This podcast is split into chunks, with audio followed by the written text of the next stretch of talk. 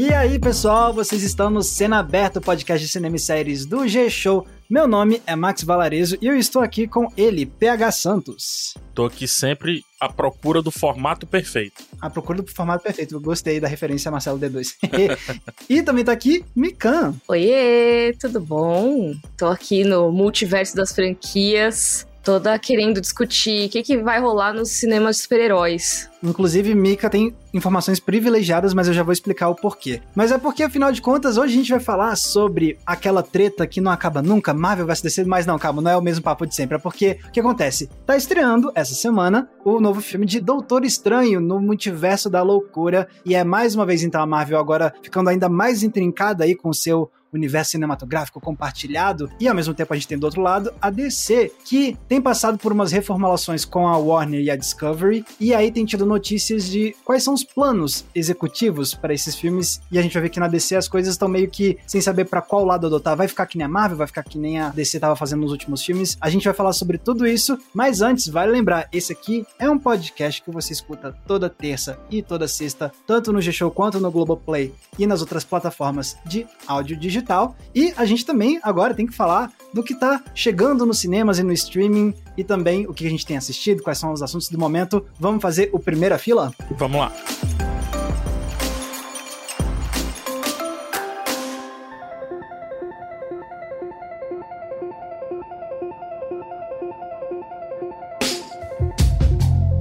Então cá estamos nós no primeira fila, vamos falar do que, que tá chegando nos cinemas e no streaming, quais são os destaques. E bom, já deu para saber. Adivinha, né? Adivinha qual é o principal destaque? Doutor Estranho no Multiverso da Loucura. E agora que eu explico por que, que Mikan tem informações privilegiadas, porque dentre nós três, só uma pessoa já viu esse filme e essa pessoa é Miriam Castro. Pois é, pessoal, eu corri para ver o filme na cabine antes de gravar aqui com vocês. Lembrando, né, pessoal, que assim, a gente deve ter um episódio aí do podcast dedicado a esse filme, mais aprofundado e tudo. Então, não se preocupem, porque a gente vai discutir os três sobre isso. Mas já queria adiantar um pouquinho aqui, sem spoilers, no primeira fila, que esse é um filme dirigido pelo Sam Raimi. E eu acho que é importante apontar isso. Assim, Sam Raimi, né, o diretor dos filmes aí da trilogia do Homem-Aranha, sabe? O pai dos filmes de super-heróis, vamos dizer assim, né, que o pessoal fala. E a dor do Homem-Aranha emo, quer queira, quer não, hein? Mas assim, também, né, Homem-Aranha 2 2 tá aí pra dizer que ele sabe fazer umas coisas legais. É um filme que, pro bem ou pro mal, é dirigido pelo Sam Raimi. E eu acho que, assim, para mim,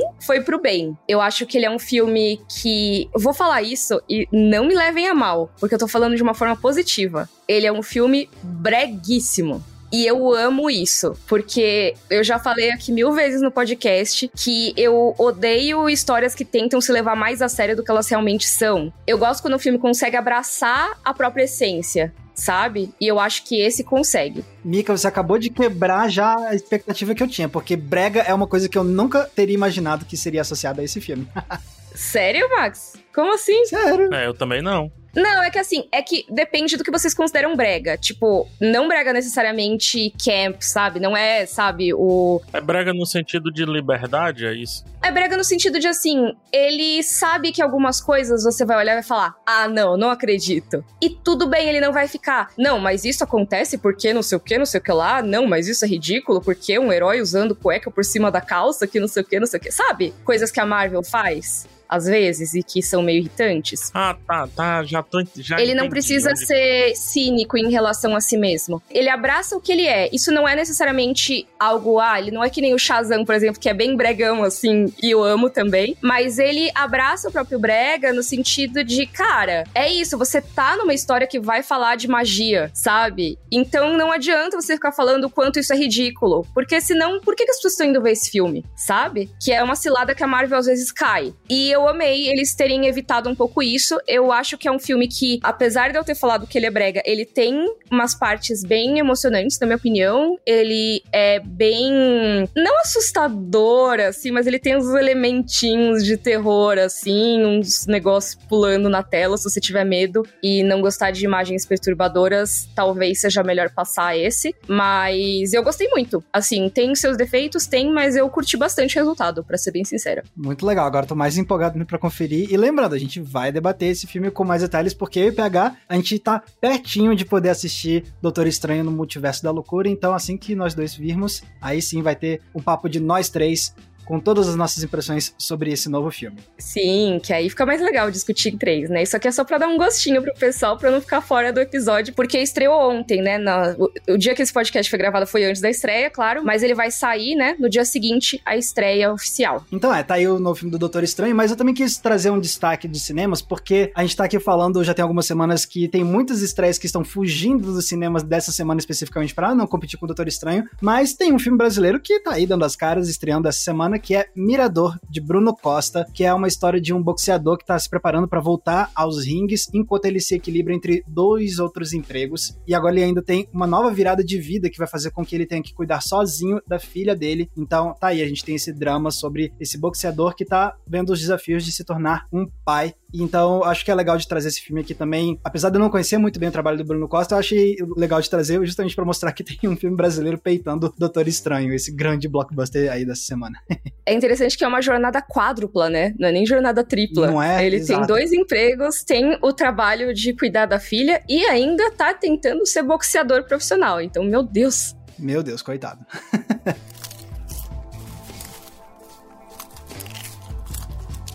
E agora então vamos para os streamings, começando pelo Globoplay, que tem uma estreia, que é A Descoberta das Bruxas, a temporada 3, que também é a temporada final, que chegou aí no dia 5 de maio. E para quem não conhece, essa é uma história sobre a Diana Bishop, que ela é uma historiadora e ela é também bruxa, e aí ela embarca numa jornada após descobrir um manuscrito na Universidade de Oxford. E aí, para proteger esse manuscrito, ela vai contar com a ajuda de um vampiro. É uma série que é protagonizada pela Teresa Palmer, que conseguiu ganhar destaque com alguns filmes independentes independentes. Ela fez aquele filme também, que é uma releitura de Romeo e Julieta dos zumbis.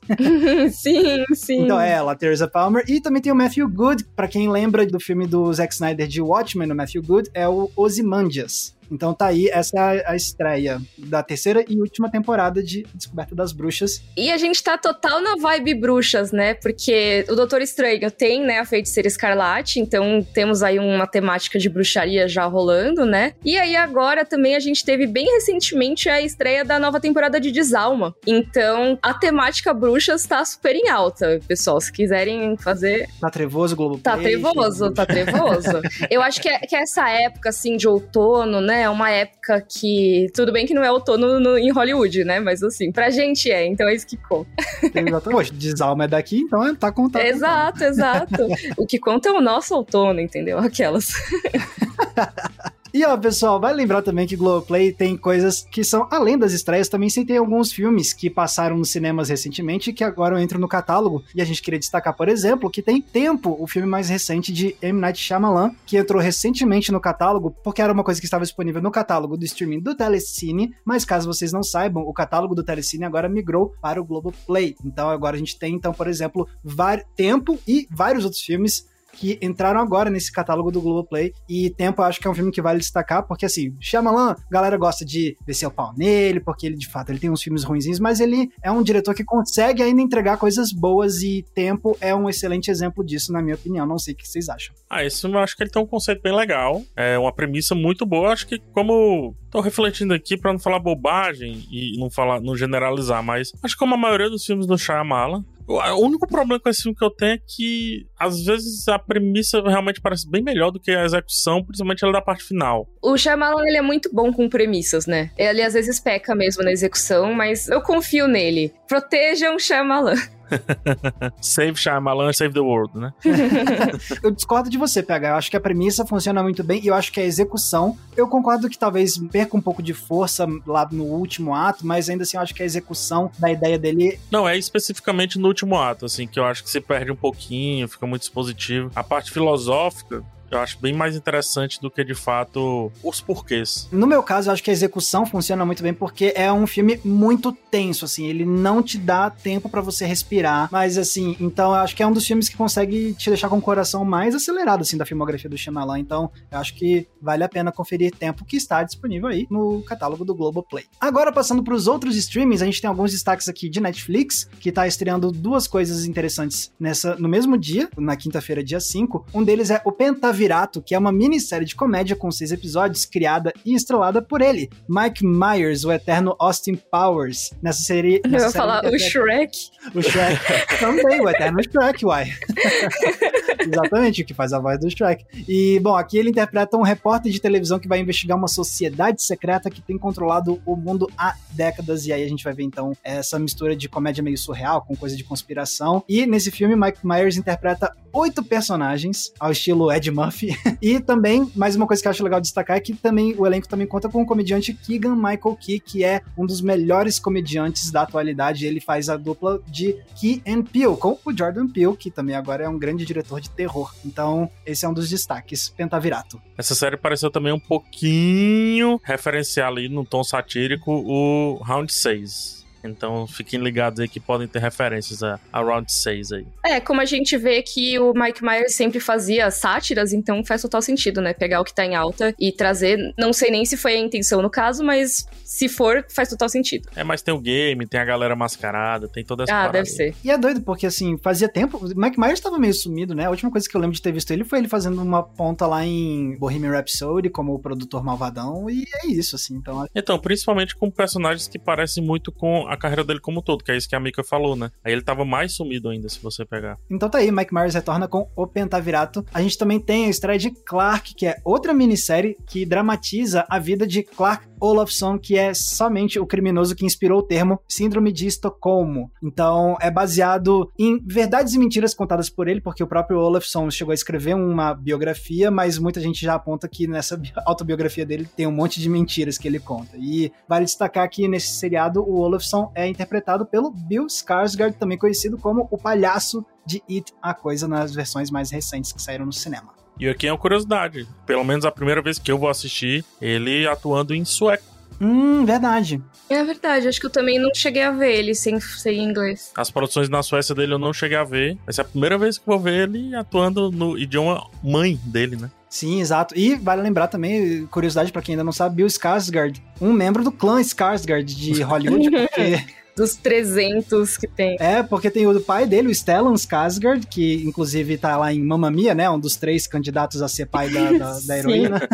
também no Piratas do Caribe ele tá. Isso, também tá lá. Você tem também o irmão dele, o Alex Skarsgård, que agora vai chegar nos cinemas com o Homem do Norte, interpretando o Homem do Norte fez Tarzan também. Então tá aí, agora a gente tem também outras coisas chegando em outros streamings. Se a gente for pro Apple TV Plus, eu coloquei um aqui, porque eu sei que esse vai ser do interesse de Miriam Castro, a grande fã de Trambiqueiros. Porque a gente tem a estreia de The Big Con, que é uma série documental com quatro episódios sobre o homem que cometeu a maior fraude previdenciária da história dos Estados Unidos. Ele desviou mais de 500 milhões de dólares para construir uma vida extravagante, com mansão, carro, iate de luxo, bordel temático vários casamentos. Então tá aí, ó. Eu olhei assim, hum, Mika vai gostar de saber que isso tá estreando.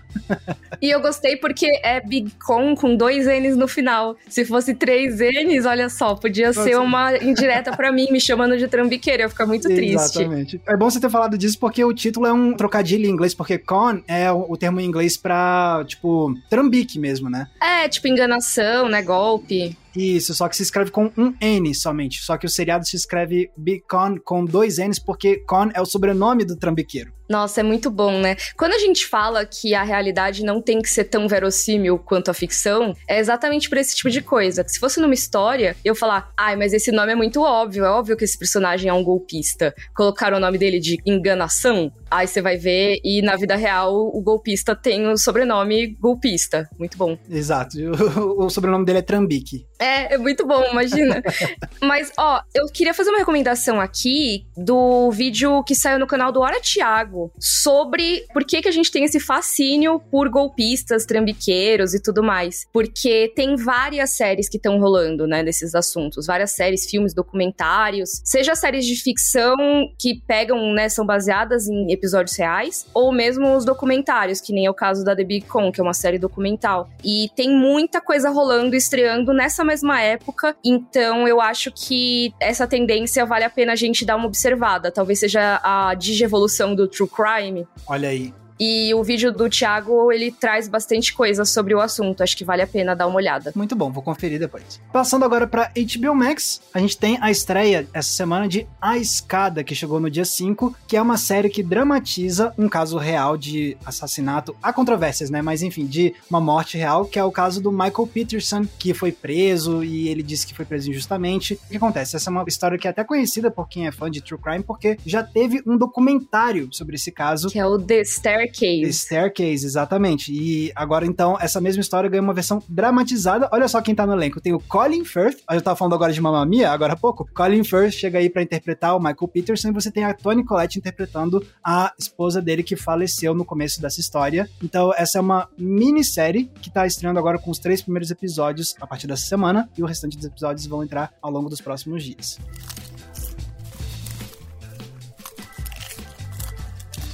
Então tá aí, essas foram as principais estreias que a gente quis destacar no nossa primeira fila. E agora a gente pode falar sobre algumas coisas que estão acontecendo no momento, né, de algumas notícias, e eu acho que é legal a gente destacar uma notícia referente aqui ao Brasil, que acontece. Nessa semana teve umas mudanças interessantes feitas pela Academia Brasileira de Cinema para escolher qual filme vai representar o Brasil no Oscar a cada ano. Para quem não sabe, é assim que funciona. Você tem uma comissão da Academia Brasileira que todo ano se junta e fala: "OK, a gente vai tentar uma vaguinha no Oscar esse ano com esse filme aqui. Só que tinha umas regras que agora estão passando por mudanças. Eu soube disso por conta de um vídeo do nosso querido amigo Dalen Nogari, que já participou aqui do podcast, inclusive, recentemente, num episódio sobre os bastidores do Oscar. Vocês podem conferir esse episódio no nosso feed. E, bom, o Will Nogari, ele explica isso direitinho. Eu recomendo que vocês, depois, se quiserem saber mais detalhes, confiram o vídeo dele, porque o Dalen Nogari, ele tá muito envolvido nisso, né? Ele, tá, ele faz parte da Academia Brasileira de Cinema, mas a gente tem algumas informações mais principais que são as principais mudanças que estão acontecendo. A primeira delas, tá tendo um aumento de número de pessoas na comissão que seleciona o filme. Agora vão ser até 25 pessoas, e então o Daleno Nogari fala que isso, por exemplo, é uma das formas de incentivar mais debate, porque ele sentia, e essas são as palavras do Daleno Nogari, que antes parecia que uma galera já chegava com uma ideia pronta de qual ia ser o filme e não tinha muito debate sobre qual poderia ser o filme representante.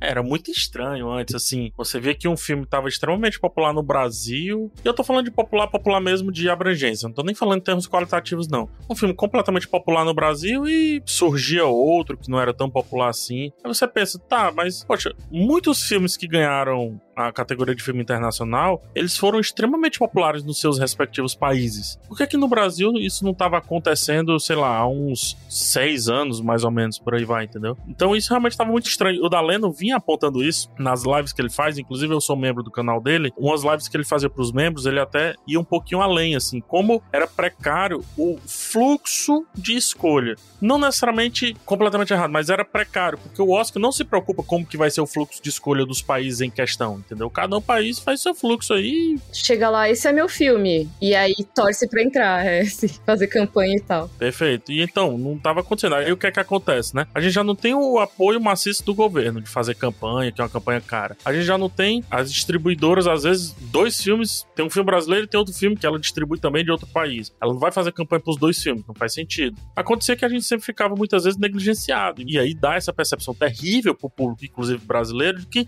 ah, filme brasileiro não presta, ah, filme brasileiro só tem um ou outro bom. E não é verdade, né? Se você roda festival, se busca um pouquinho, isso é uma mentira que existe. Então, muito legal essas mudanças e os nomes participando ali me deu muita tranquilidade pelas escolhas, tanto da Leno quanto o Marden Machado. Mandar um abraço também pro Marden. Também o Ali Muritiba, que representa ali os diretores e tudo. Pô, gostei bastante. Vamos ver o que é que acontece daqui para frente. Também não é uma coisa a curto prazo, importante dizer. É um trabalho pro longo prazo. Espero que sim, daqui uns 10 anos um filme brasileiro chegue lá. Se não ganhar, mas pelo menos consiga chegar, que já é uma grande vitória. Sim, ó, e só para terminar de falar quais são as outras principais mudanças, além do aumento do número de pessoas da comissão, você tem outras coisas, por exemplo, uma delas é a elaboração de uma pré-lista de até seis filmes, para daí ser debatido qual vai ser nomeado. Isso aí era uma coisa que não tinha antes. Isso é muito legal. Muito legal. E a outra grande mudança é antecipar o processo de escolha. Normalmente eles faziam lá para, não sei, outubro, por aí. Agora eles estão querendo antecipar em um mês, e esse pode parecer não tanto tempo, mas um mês pode fazer muita diferença, porque aí dá mais tempo do filme rodar os Estados Unidos, né? Passar em festival, mostras, salas comerciais, fazer campanha, porque a academia ela faz a pré-lista deles para a categoria de filme internacional lá para dezembro. Então, adiantar em um mês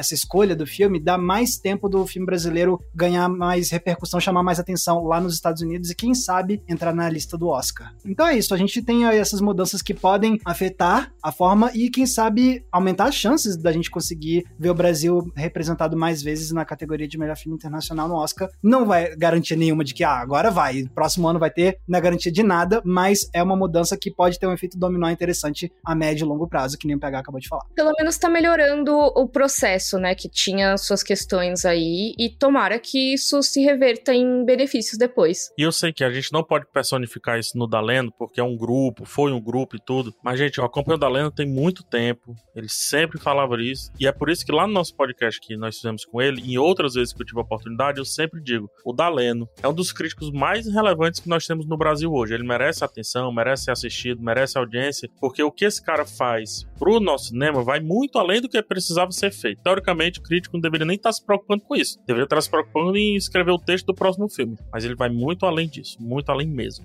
muito admirado aqui pelo pessoal do podcast, como vocês podem perceber. Então tá aí. Valeu, Dareno, por ter divulgado essa notícia aí para ir chamar a nossa atenção para isso. E agora, antes da gente ir pro assunto principal, rapidinho, vamos falar aqui o que que vocês têm assistido, pessoal, recentemente aí nos últimos dias. Eu finalmente terminei de assistir Heartstopper. Quando a gente comentou semana passada, né, tava terminando assim a temporada. Gente, amei. Muito fofa, coração quentinho. Assim, me senti abraçada por essa série. Muito gracinha. Eu acho que essa vai ser a resposta do PH também, né? Porque o PH acabou de lançar vídeo com a crítica da primeira temporada? Sim, eu lancei e você pode jogar fora toda a minha crítica e ficar só com a frase que eu falei. Eu assistiria essa série pelos próximos 100 dias, uma vez por dia, tranquilamente. Olha aí, ok.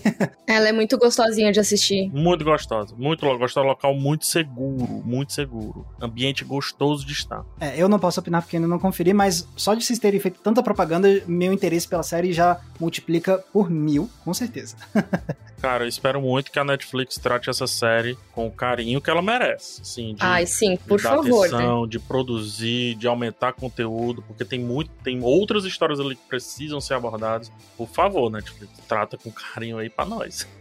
Nossa, eu tô indo pra HQ agora, inclusive. Eu não assisti Heartstopper, a verdade é que esse último final de semana foi mais lento para mim. Como eu tinha na semana anterior, eu tinha maratonado um monte de coisa, dessa vez eu vi só um filminho. Domingo eu assisti Silverado, faroeste de 1985, com Scott Glenn, com Kevin Klein, tem o Kevin Costner novinho. Filme bacana, mas tá aí. Essa foi a... Eu não tenho lá grandes novidades do que eu tenho assistido de coisas de lançamento. Eu assisti um, esse faroeste dos anos 80 no domingo e de lá para cá foi isso. Então, quem sabe aí na minha próxima maratona não seja Heartstopper aí. Acho que vale. Eu vou na coisa mais bizarra que vocês podem imaginar que eu falaria hoje. Eu comecei a assistir um reality show, meio reality, meio talk show, que é o Blefe de um Milhão. Tá na Netflix, ele tem a primeira temporada inteira já. Cada episódio tem 30 minutos, 35 minutos por aí. E é o seguinte, você tem que defender uma ideia, por mais que você não saiba nada dessa ideia. Essa é a parte do game show. Então você, às vezes, é um especialista de alguma coisa, sei lá. Tem um cara que é um aluno de Stanford, de PhD, num assunto bem específico, e ele tem que defender outra parada, ou seja, ele tem que blefar para as pessoas acreditarem que ele é o que ele é, ou que ele não é o que ele é, por aí vai. Cara, muito legal, assim. Eu falo muito isso, mas conteúdo para almoço. Se liga, você vai almoçar ali, quer assistir uma besteirinha e tal, uma besteirinha super legal. Eu adoro, porque muita gente diz que eu tenho a cara neutra. Eu fico louco com isso. Porque muita gente diz, nossa, não sei quando o PH tá falando sério, ele tá brincando.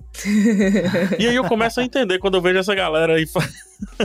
pois é, eu começo a entender com essa galera, ah, cara, acho que eu faço isso aqui e tal. É, poker face, poker face. É, então. Muito bom, muito bom. Cara, eu fiquei pensando que esse reality, né, ele é o treinamento das pessoas pra séries de trambique, né? Que é tipo, é pré, né? a pessoa tem que fingir ser de uma profissão que ela não é e tudo mais. Você vai ver essas histórias dos negócios de trambique, é tudo isso. O cara que finge ser agente da CIA, o cara que finge ser paranormal. É isso, gente. Ah, e outra, acho que é no segundo ou terceiro episódio já tem coisa de cinema, assim, pergunta sobre ator, atriz, bem legal, cara, bem legal. Ó, oh, legal, ok. Ah, vou assistir. Mas eu queria saber o que, que o pessoal tá assistindo também, então comenta pra gente aí na hashtag podcast Cena Aberta nas redes sociais, queremos recomendações. Exatamente, a gente tá sempre querendo recomendação, então podem mandar pra gente. Então tá aí, pessoal, primeira fila tá feita. Agora vamos falar sobre Marvel DC, formato de franquia, é o universo cinematográfico ou não? Tem muita coisa pra gente falar sobre isso. Então, vamos? Partiu.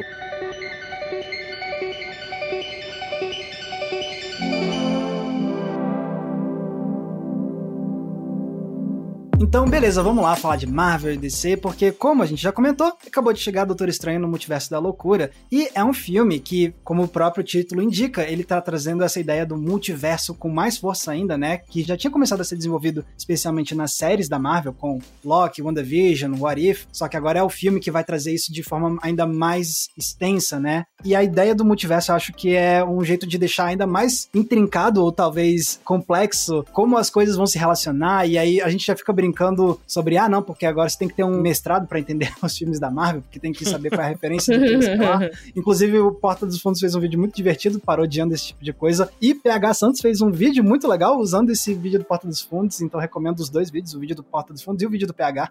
ah, então já tá virando um multiverso, né? É um isso. multiverso, exatamente. para tem que ver o vídeo do Porta dos Fundos para depois ver o vídeo do PH Santos. Para entender todas as referências. Então, para você entender o Cena Aberta, você tem que ter visto um vídeo fazendo uma referência a um outro vídeo fazendo referência a um universo cinematográfico. É isso que você tá me dizendo, Max? E esse meu vídeo, eu faço referência ao, ao cena aberta número 16, minuto 34. Se você ouvir de trás para frente, né? Exato.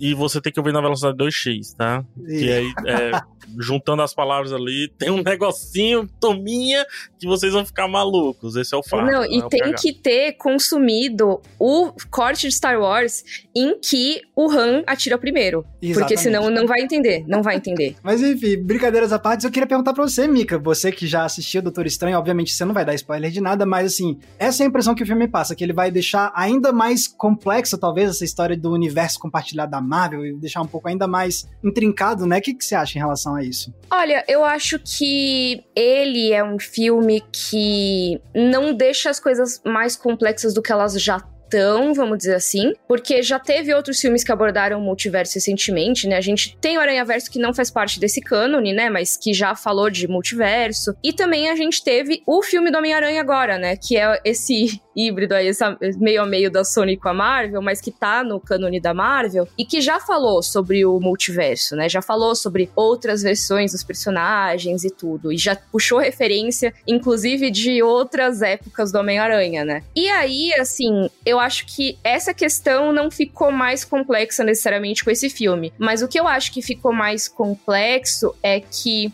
além de abordar a questão do multiverso, esse é o primeiro filme do universo cinematográfico da Marvel a realmente levar em conta as séries. Hum, entendi. Que eu acho que é o primeiro que meio que exige que você tenha feito a lição de casa de ver as séries e tudo mais. Porque quando alguém vem me perguntar, por exemplo, mas Mikan, o que, que é essencial para ver esse filme? Em geral, não tenho indicado filmes. Eu tenho falado, veja a série WandaVision e veja a série What If, que são as séries que, primeiro, é o WandaVision, porque é a série que fala mais da personagem, né, da Wanda, e o What If, porque é uma série que aborda o conceito de multiverso e outras versões eh, dos personagens e tal. Então, eu fico pensando, cara, agora, além da pessoa ter que ver um monte de filmes para entender o que aconteceu antes, porque precisa também, né? Pra você ver o filme do Doutor Estranho, você precisa ter visto o filme anterior dele para saber quem ele é, basicamente. E tudo que aconteceu no universo cinematográfico cinematográfico da Marvel até agora. Além disso, você não precisa só ver filme, você tem que ver série também. Agora parece que aumentou o nível de dificuldade.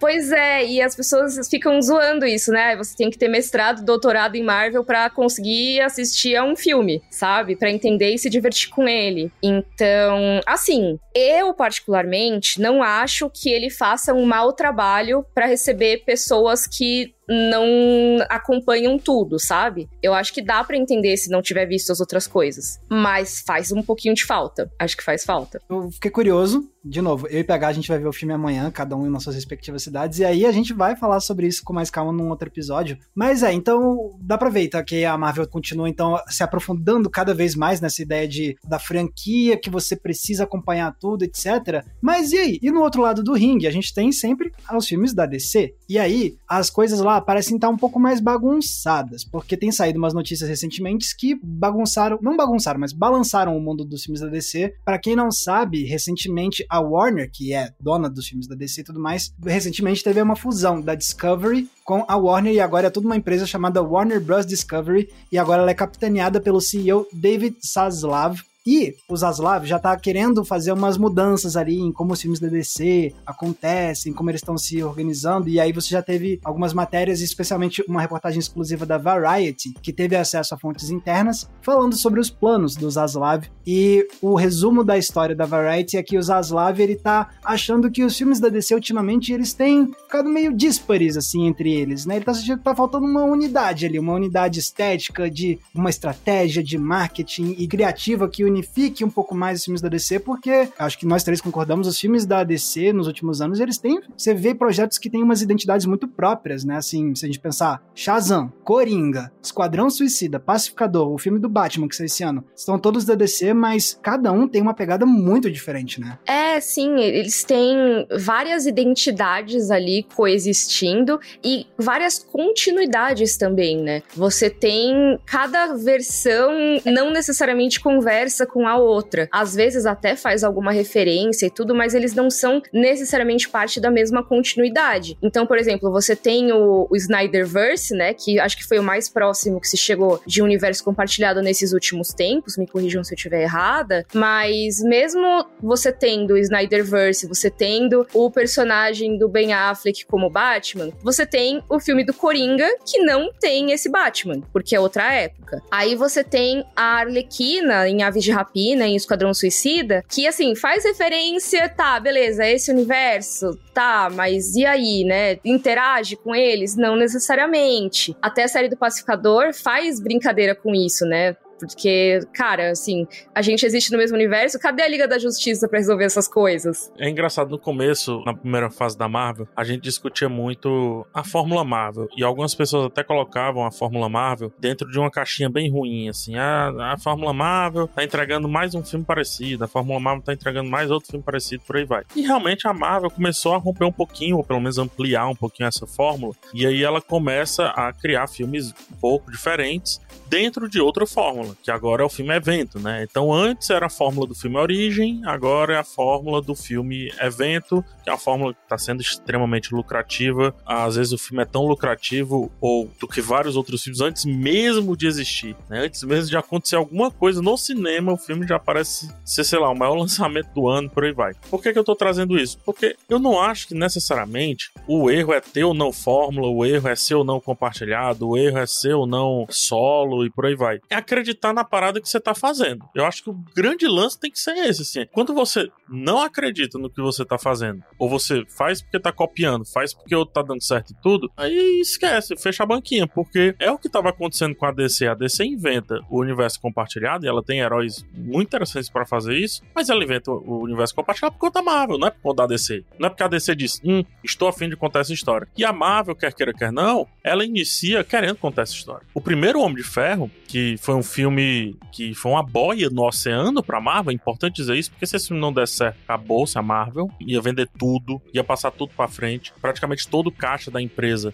empréstimos e relações e tudo, foi feito para esse filme acontecer. Foi dado total autonomia pro John Favreau e pro próprio Kevin Feige para que esse filme acontecesse do melhor jeito possível. E aconteceu. E a partir daí, já no final do filme, a gente tem a cena pós-créditos e, e vendendo a ideia de um universo compartilhado. Então, assim, em resumo, a Marvel queria contar essa história. E ela passou por problemas de rejeitarem a fórmula inicialmente e não abriu mão disso. Ela não abriu mão disso em um momento. Por quê? Porque ela acreditava nesse caminho. O grande problema da DC é ter acreditado em vários caminhos ao longo da história. E agora vai acreditar num novo caminho. Até quando é a pergunta que eu faço. Eu acho que, como o PH falou, falta essa coerência, vai, entre as obras da DC no cinema, né? Você teve algumas tentativas muito bem sucedidas, né? Principalmente, vai, o Batman do Tim Burton, o Batman do Christopher Nolan, sabe? Principalmente ele, que as pessoas até hoje consideram ótimos exemplos de filmes de super-heróis. Filmes icônicos, sabe? A trilogia do Nolan sempre é super elogiada. Eu acho The Dark Knight imbatível ainda. Pois é, então. E aí, beleza, existiu, maravilha. E aí, o que, que se faz a partir de disso para mim, é perfeito daquele jeito. Não precisa tornar aquilo parte de um universo compartilhado. Às vezes não precisa, sabe? Só que aí você vai e vai tentar fazer. Tá, então a gente tem agora o DCEU, né? A gente tem o nosso universo. E como que ele é implantado? É o Zack Snyder que vai fazer essa coesão dos filmes? Ele que vai gerenciar como que as coisas se conectam? Tá, e aí beleza. Então vai ter tudo a cara do Zack Snyder? Tá bom, mas se compromete com isso? Não vai fazer então Aves de Rapina, por mais que eu ame, tá, gente? Assim, eu amo Aves de Rapina. Mas assim, por quê? você tá fazendo isso agora, sabe? Então, assim, eu acho que existe ou o caminho mais universo compartilhado, que até eu diria que é o caminho mais gibi, que seria o da Marvel, ou o caminho mais essa história aqui a sua própria continuidade mesmo, e ela vai ser importante por si só, que é um caso mais graphic novel. Faz sentido? Sim, total. Que é uma coisa, inclusive, que a própria DC, né? Acho que a gente tava conversando sobre isso na reunião de pauta, né, PH? A própria DC acabou se consolidando muito nessa coisa das graphic novels. É, quando a Marvel ela atinge um, um, ápice ali, digamos assim, com o formatinho, que a gente chama o formatinho, é o formato mensal, que todo mês tem uma historinha que avança, aí mês seguinte vai ter outra historinha, vai avançar, e tem muita participação, praticamente todos os formatinhos tem um, um herói participando da história do outro herói, o Venom que sai do Homem-Aranha, que vai para ali, que vai para lá, que faz aquilo, que aparece o Quarteto Fantástico e etc. Que nem acontece com o cinema agora, né? Que tá, as pessoas estão acostumadas agora agora, tipo, ah tá, esse aqui tem o filme próprio dele, mas ele tá no filme do outro. E o que é que a DC fez em resposta a isso? Não, vamos trazer os melhores desenhistas, os melhores roteiristas e, de, e vamos dizer assim, cara, faz o teu. Tava tudo dentro ali de uma unidade, tinha uma unidade estética, tinha assim uma unidade, não é nem estética assim, tinha uma, uma certa coesão pro universo maior da DC, mas tá aqui Alan Moore, faz a tua. Tá aqui, fulano de tal, Frank Miller, por exemplo, faz o teu. E desse Frank Miller a gente sai um Cavaleiro das Trevas, a gente sai com outro, a gente sai um Batman no 1, a gente sai muitas coisas, Reino do Amanhã, Piada Mortal. Reino do Amanhã não é do Frank Miller, né, mas é um exemplo de coisas que saem. E isso foi uma resposta avassaladora da DC, tanto que o formatinho passou a ser amplamente contestado, que foi quando a Marvel, enquanto empresa, começou a entrar em crise pela primeira vez, assim, desde a sua criação. Tem um livro que conta isso muito bem, é o Pancadaria. Eu indico a leitura para quem gosta muito desse assunto. Eles contam os bastidores bem direitinho com relação a isso. Mas no final, Mika, perceba que é sempre acreditar naquilo que você quer contar e não necessariamente no que o outro quer contar. Até porque, pegando um exemplo dos quadrinhos, pensando nessa época, final dos anos 80, que foi essa ascensão das graphic novels, darkzeira da DC, o que, que a Marvel fez nos anos 90? Virou uma tentativa de ser muito darkzeira. Então você tem várias pessoas que se referem a essa era como uma era que os quadrinhos quadrinhos estavam meio perdidos sem saber o que fazer, porque estavam tentando ser mais violentos, mais dark e tudo mais para tentar emular essa vibe que a DC trouxe no fim dos anos 80. Não que ela não existisse, tá, pessoal? Mas assim, teve. Ela foi amplificada. É, porque você tinha essa coisa do multiverso, inclusive na DC você tinha, né? Você tinha a tal da crise nas infinitas terras, que aconteceu exatamente porque eles estavam com muita continuidade rolando, tava complicado das pessoas entrarem no mundo dos quadrinhos. Porque para entender uma coisa, ela precisava ler 400 outras, sabe? Isso que o PH tá falando é muito acertado, de tipo, ah, ser confiante no tipo de coisa que você quer fazer e não necessariamente ficar olhando pro que o, o coleguinha do lado tá fazendo. Só que assim, pelo que tem saído dessas notícias da Variety, não é exatamente. Parece que o Zaslav, o CEO da Warner Discovery, ele tá justamente, tipo, olhando pro que a Marvel tá fazendo. Porque, inclusive, PH,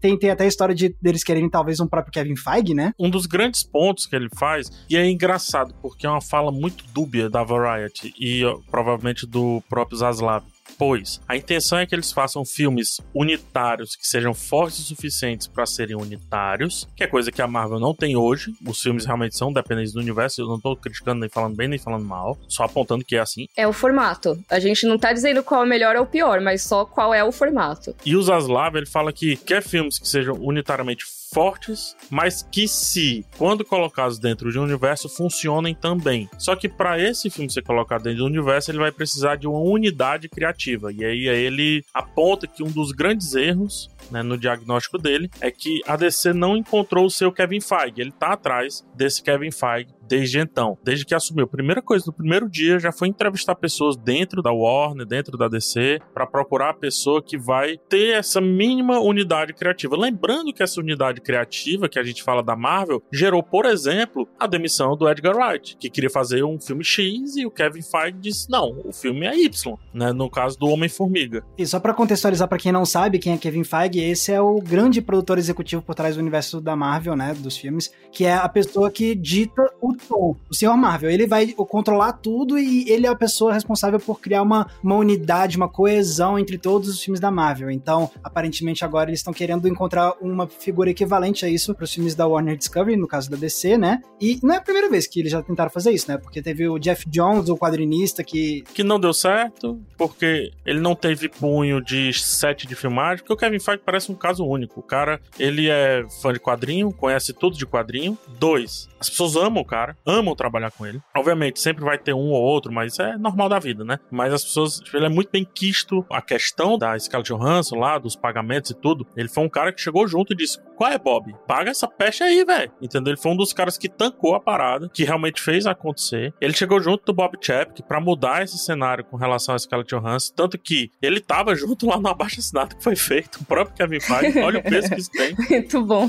Então, assim, ele é um cara bem relacionado, ele é um cara que entende de set de filmagem, por mais que não seja diretor, mas se dá bem no set de filmagem, consegue conversar com os diretores uma, ok, digamos assim, e sabe tudo de quadrinho. Onde é que vai encontrar esse cara? Porque a DC um dia pensou que fosse o Geoff Jones, mas não é, sabe tudo de quadrinho, mas set de filmagem não deu em nada. Tanto que tava lá na polêmica do Liga da Justiça ali, junto com o Joss Whedon, aquele negócio todo e etc, né? Beleza, passou pois isso. Pois é, que a gente nem entrou nisso para não complicar ainda mais a pauta do podcast, né? Pra não dar zig aqui pra gente não ir além. Tentaram com o Zack Snyder. O Zack Snyder aí é o contrário, sabe? Muito de set de filmagem. Não pode, você pode falar o que quiser do Zack Snyder. Mas ele, ah, não sabe fazer um filme? Não, não diga isso, pelo amor de Deus, não é assim. E as pessoas aparentemente também gostam de trabalhar com ele. Mas, de narrativa voltada para quadrinho, ele tem uma visão muito própria que, se unificar dentro da visão dele, cara, vai ser Shazam chorando e, e, Superman matando todo mundo. Tá porque... O Shazam chorando porque o Superman matou a família dele.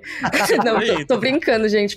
A gente vai ser muito cancelado pelos fãs ADC. Mas, cara, eu queria até trazer o que vocês estavam comentando agora, que é até um contraponto disso. Que assim, beleza, a DC ainda não conseguiu definir qual identidade vai seguir e tal, e realmente as tentativas de unificar não deram lá muito certo. Mas, ao mesmo tempo, ela tem uma coisa que a Marvel acaba deixando de lado em prol da unificação, que é exatamente essa treta que vocês comentaram do Edgar Wright, sabe? Muitas vezes, quando tentam trazer uma versão mais autoral, essa versão acaba sendo podada um pouco. Parece, Mika, que o cara tem que ser muito ágil, politicamente ágil, tá ligado? Quando eu falo o cara, o diretor, parece que ele tem que ser muito maroteiro para conseguir entender o Feige. O entendi, vamos por aqui. Não foi o caso do Edgar Wright, que nem queria conversar com o Feige. Não, o filme é esse, o roteiro tá aqui, gente. Vocês aprovaram o roteiro, vai ser assim. É, então, e aí acaba sendo podado. É aquela coisa, quando você preza pela uniformidade, por que, que falam da fórmula Marvel? E aí não tô nem dizendo positivo ou negativo, mas sim de que assim, tá, eles sabem que o que faz sucesso é isso aqui. E se eles tentarem sair muito do que é o que apela para a maior parte do público, talvez seja um risco que pode diminuir o lucro do filme. E aí doa a quem doeis. Exato. E aí, assim, você tem, por exemplo, Eternos, o filme da Chloe Zhao. Pô, a diretora que ganhou o Oscar naquele ano. Aí é um filme que ela conseguiu algumas liberdades da maneira como ela filmou e tudo, mas foi um filme que dividiu o público. E as lutinhas, ela nem se meteu. Exato, ela nem entrou nessa parte. Liberdade, pero não mútil. e ao mesmo tempo você tem gente saindo de projeto à torta e à direito. O filme da Viúva Negra foi complicado nessa parte de produção também. Então, assim, às vezes, para você conseguir fazer esse universo cinematográfico funcionar de uma forma uniforme, você tem que uniformizar as coisas. Aquela coisa do prego que tá levantadinho assim que você martela, nem todo diretor se sujeita a isso. Então, a DC poderia muito bem ter como sua vantagem deixar os diretores terem a sua chance de ter aquela visão particular autoral. Eu acho que isso é um caminho válido. Não, com certeza. E assim, o que eu fico preocupado. Preocupado não, né? Porque não é o fim do mundo essa história toda, mas. A gente tem outras coisas pra se preocupar.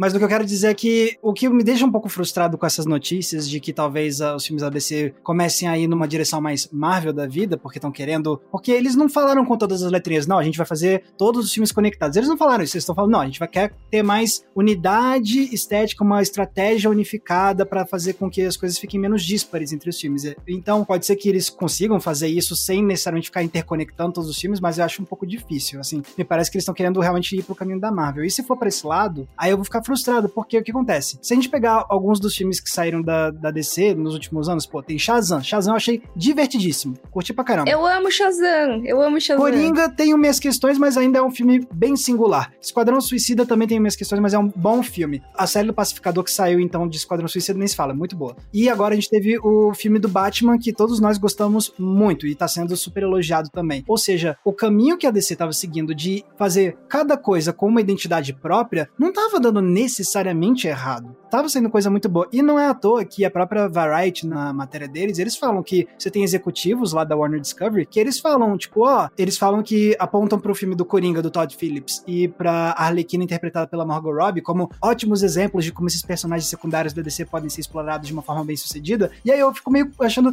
pô, não é irônico, né? Vocês estão querendo ir pra um negócio mais unificado, mas aí vocês trazem como exemplos bons justamente filmes que, personagens que saíram de filmes que se destacaram por terem uma identidade muito própria própria e que não ficou abafada por conta de uma unidade estética, entendeu? Como é que, se fizeram uma nova fase da DC em que tudo tem que ter o mesmo estética, o mesmo jeitão, como é que fica um novo filme do Batman, do Robert Pattinson, no meio disso, e do Matt Reeves? Que é uma, uma abordagem tão autoral. Pode se perder, entendeu? Então eu fico meio... Mesmo na Marvel, você tendo variações, você tem uma certa identidade de cada filme, né? Então... Opa, só o que tem agora é variante, hein? É, é também tem as variantes, né? Mas assim, vai, o filme do Guardiões da Galáxia, ele é visualmente, esteticamente muito diferente do que um filme do Capitão América. Então, assim, sim, você tem uma certa variação, mas mesmo assim não é uma variação tão grande ao ponto de permitir algo tão drástico como uma fotografia usada no The Batman, sabe? Você não vai necessariamente ter aquelas explosões de desenhos, né, que nem tem no Aves de Rapina. Eu acho que realmente faz uma diferença você ter essa individualidade dos filmes, vamos dizer assim, né? E aí é o negócio da graphic novel. Você não necessariamente vai vender bem toda a graphic novel, mas o pessoal fica falando, né? Ai, ah, Marvel não tem clássico. Porque quando eles falam isso, eles querem falar de graphic novel. Eles querem falar, ah, não, porque não tem a piada mortal. E assim, gente, eu não estou dizendo que tem ou não tem, tá? Eu tô só dizendo que as pessoas costumam fazer de meme por aí. Por quê? Porque exatamente quando querem falar, ah, o que é um clássico, falam, ah, piada mortal, entendeu? Que é o quê? Uma graphic novel. É uma coisa que tá ali descolada da maior parte do cânone, né? Tem uma coisinha ou outra ali que tem a ver. E aí que por isso também, quer queira que não, joga seguro, né? Que é o que talvez seria interessante para descer nesse momento. Então é, pessoal, tá aí. Fica tudo meio ainda incerto, assim. A gente vai ter que esperar os próximos capítulos aí para ver para qual lado a DC vai, né? Se vai imitar a Marvel ou não. Para mim, o que mais importa é que no final das contas saiam bons filmes e não umas bombas enormes como tem saído algumas vezes, né? Então é isso. Agora, antes da gente encerrar esse episódio, é importante a gente lembrar que temos um balcão da locadora para fazer. Bora recomendar algumas coisas pra galera assistir? Bora! Vamos lá, rapidinho. Vamos lá.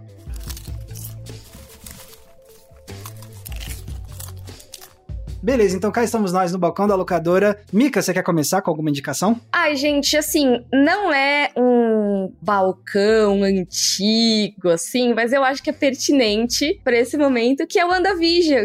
É super recente, mas como ela é uma série que fala de fita, eu acho que cabe na temática da locadora. E, assim, é uma série que eu gosto muito, e não vou dizer nem porque, ai, porque se conecta com o universo. Não, realmente ela é uma série que é importante para você entender o filme filme do Doutor Estranho, mas não é por isso que eu queria recomendar, e sim porque eu gostei muito da forma como ela abordou diversas fases da história da TV. Eu gosto muito desse aspecto de basicamente cada episódio passar por um período específico da história da televisão, que é uma coisa que se você lê a respeito da história da TV, você começa a identificar todas as referências feitas. Por que que a cama dos personagens aparece separada e depois na transição de época se une? Por que que tal coisa aparece desse jeito? Até o esquema de câmeras e iluminação, que isso é uma coisa, olha só, que a gente costuma criticar bastante, né, em relação ao universo cinematográfico da Marvel, a parte das cores, da iluminação e tudo que as pessoas acham muito, às vezes, padronizado, o WandaVision acaba tomando algumas decisões mais autorais de trazer as iluminações da época. Tanto que, assim, eu adoro essa parte estética da série. Para mim, ela fica ruim quando ela traz muita coisa Marvel. E não porque eu ache Marvel ruim, pelo contrário, gente, eu sou a louca que fica falando um monte de série da Marvel. Mas é porque eu acho que quando vira mais Marvel, eles não sabem fazer essa transição de um jeito consistente. Eu acho que era muito fofinha, muito particular, sabe? O estilinho dela. E aí, quando entra na parte mais Marvel, fica meio sem identidade. Só por isso. PH, qual seria a sua recomendação? Eu tô com medo de PH roubar a minha, hein? Eu tô com medo. Ah, eu vou, eu vou jogar muito seguro. Acho que tem tanta coisa para assistir, tanta coisa para ver com esse negócio de Marvel, de quadrinho, de tudo,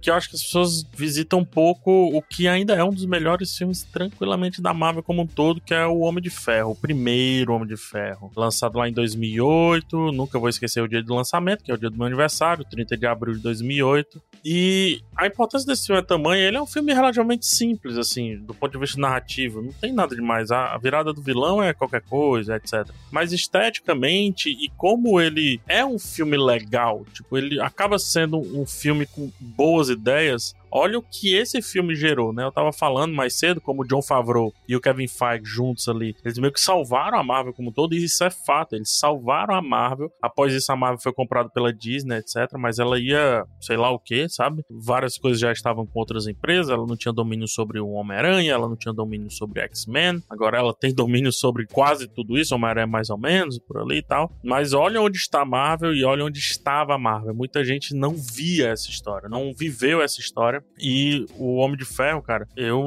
eu não sei o quanto que as pessoas apostavam de fato, mas eu fui muito temeroso, assim, pro cinema. Tipo, caraca, logo o Homem de Ferro? É, e ainda mais que assim, o Hulk já não tinha ido lá muito bem, né? Marromeno ali e tal. Aí, pô, logo Homem de Ferro. Será que eles vão ter dinheiro para fazer esses efeitos? Será que. Cara, o filme funciona demais. A trilha sonora é muito legal. A direção eu acho um ritmo bacana, sabe? E a construção do herói, a criação do Homem de Ferro. Olha, tanta gente que hoje é fã de um personagem que, pelo menos na minha época dos quadrinhos, ninguém dava nem uma bola, assim, pro Homem de Ferro. Não queria nada com Homem de Ferro.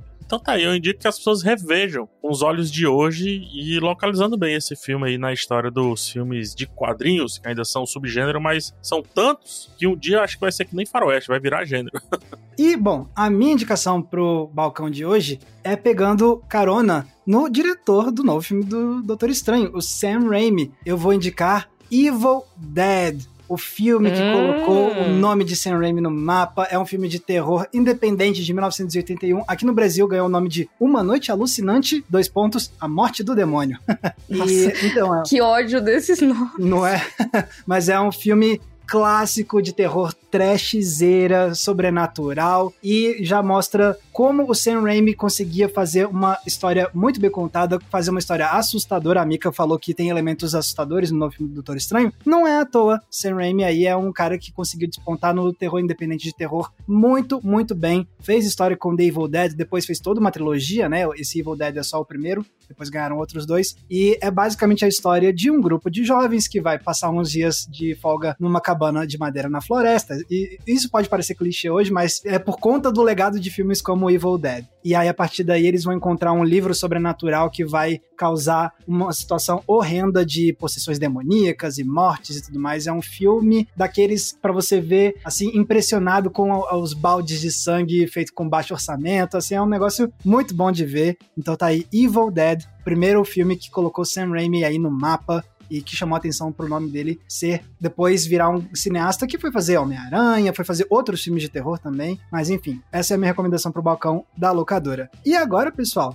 eu quero saber de vocês que estão vendo esse podcast, o que, que vocês acharam então dessa história toda de Marvel vs DC? Tem alguma coisa que vocês estão esperando aí dos próximos filmes? Marca a gente aí com a hashtag podcast aberta nas redes sociais, que a gente adora ver o que vocês postam e marcam com a gente nessa hashtag. E falando em redes sociais, PH Santos, onde as pessoas podem te encontrar na internet? Você busca por PH Santos no YouTube, Instagram, Twitter, TikTok. É fácil achar. Busca PH Santos, que eu vou aparecer lá com certeza. Você me encontra no YouTube e no Twitter como Mikan, com três N's no final, e no Instagram como underline Miriam Castro. Ó, só queria apontar aqui que feliz aniversário atrasado pro PH, hein? Obrigado. A gente já tinha falado no privado para ele, mas eu quero agora que todo mundo mande parabéns PH com não, a hashtag podcast na não, Miriam. Não gosta, né? Não gosta. Desculpa, Ah, desculpa. Então não PH. manda, gente. Não manda, não manda.